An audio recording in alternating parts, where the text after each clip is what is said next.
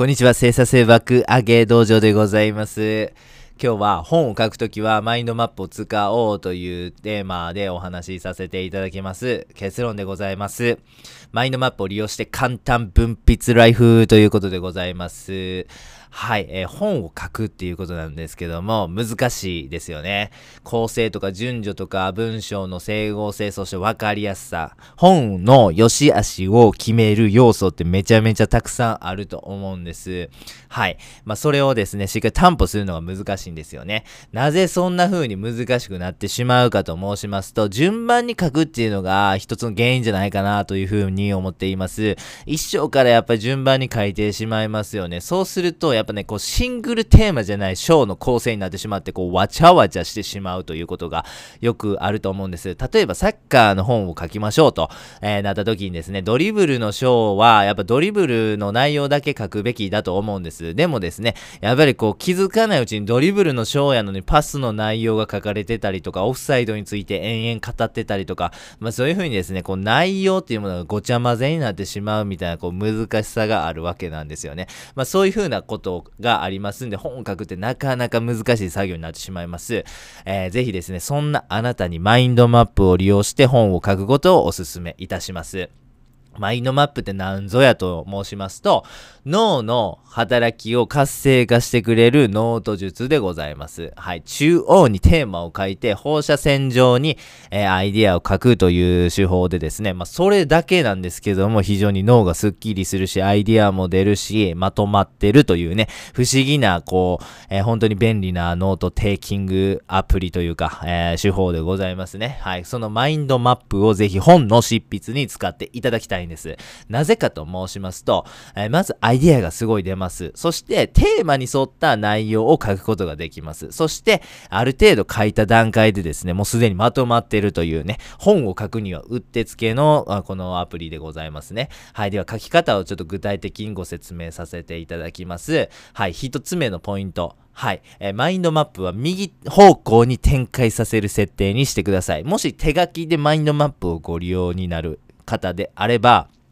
もう普通にですね、右方向にどんどんどんどんアイディアをこう展開していく、変えていくようにしていただきたいと思います。スマホとかパソコンでマインドマップを利用される方は、きっとですね、お使いのマインドマップアプリケーションにですね、設定で右方向にマインドマップを展開させるみたいな要素、え項目あると思うんで、ぜひそれをアクティベートしてください。右方向にアイディアを展開させるのが、本を執筆するという部分においては、ベストかなと思います。というのは、こう、後でですね、こう、まとまって出来上がった内容をしっかり見比べて順番を変更するという時にですね、右方向にまとまって展開しているとその作業がすごく楽になるんですよね。なので、まずマインドマップの設定として、そのアイディアの展開する方向は右方向という風な設定をまずやってください。そして二つ目のポイントは、章ごとのメインテーマをぜひ書いてください。サッ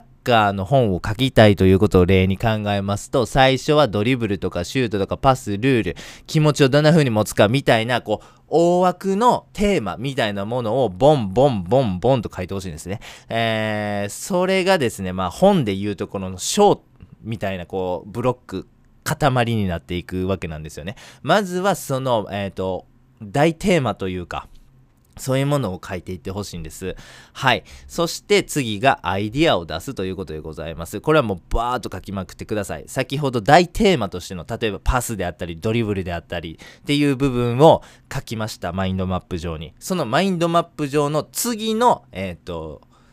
その小要素というか、えー、その下に展開するアイディアとしてアイディアをブワーって書きまくるんですよね。パスであればインサイドキックがあります、アウトサイドキックがありますみたいな、上手くなったらサイドチェンジっていうロングキックができますとか、まあいろんなそういう風なアイディアがあるとは思うんですけども、それをその、えー、大カテゴリーの下にブワーって書いていってほしいんですね。はい。そして、そういう風なことをやっていきますと、それぞれの大ブロック、カテゴリーごとにですね、文章がバーって出てくるわけなんですよね。その順番を組み替えてください。はい。そして最後に、えー、補足や構成を行い、そして、えー、文章として完成させれば、もう本ができてしまいます。最後の作業は、例えば Google ドキュメントとか、えー、Microsoft の Word とかのアプリケーションを使ってですね、え例えば、こう、文頭は一時開けるとか、まあ、いろんなそういう風な、こう、体裁ってあると思うんですけども、それを整えれば、なんと不思議、もう本として完成してしまうということでございます。本当にですね、手軽なんですよね。このマインドマップを使うことによって本を執筆するという、こう、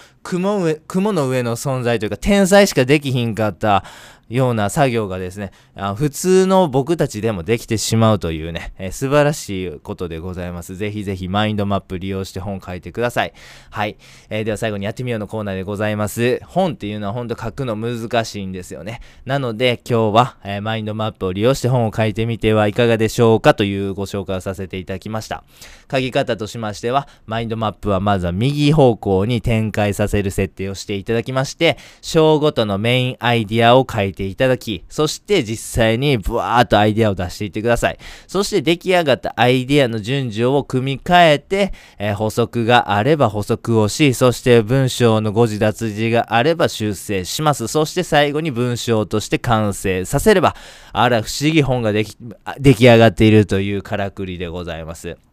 マインドマップを手軽に利用する、こう、パソコンとかスマホとかのね、アプリケーションたくさん出てるんですけども、僕はその中でマインドマイスターがおすすめでございます。はい。1ヶ月650円程度かかってしまうんですが、これはもう完全にペイしてますね。本当に素晴らしい、いい生産性ライフを送るためには、これもう必須品じゃないかなと思ってます。マストバイでございます。特にですね、Apple Watch を持っている方は、このマインドマイスターめちゃめちゃいいです。マインドマイスターが提供している Apple Watch のアプリというのがありまして、それがですね、音声で、こう、音声を入力するとテキストに変換してくれて、それをマインドマップ上に保存してくれるっていうね、あのサービスがあるんですけど、これがめちゃめちゃいいんです。今までこう皆様歩いててね、例えば通勤通学とかでこうアイディア生まれた時ってどうされてました？まあ、いちいちね、こうスマホ取り出してメモ帳に記入するとかね、えっ、ー、と、紙とペンをポケットに入れといてこう書くとかね、まあいろいろされてると思うんですけども、あの、21世紀、2020年代はですね、Apple Watch をトントンとしてね、えー音声入力パッてして、えー、で保存。もうこれですよ。もうこんな手軽なことありえませんからね。この2020年代のこの note taking、手軽さで言ったら、これが一番ええんちゃうかなと、現時点では思っております。本当にね、それを使うためにもですね、こうマインドマイスは非常にいいと思います。まあでも全然、あの、無料のやつとかもありますし、全然何でもいいんですけどね。ぜひですあの、このマインドマップを使うという癖ね、つけていただくといいと思います。本当に何にでもめちゃめちゃ効力発揮してくれるって感じですね。まあなんか調味料で言うと味の素みたいな感じだと思うんですけども、ほんでもうね、絶対一家にね、一袋あったらいいじゃないですか。味の素はね。まあそんな感じでございます。ぜひぜひマインドマイスターじゃなくてもいいんで、マインドマップ使ってください。そして本も書きましょう。本日は以上です。ありがとうございました。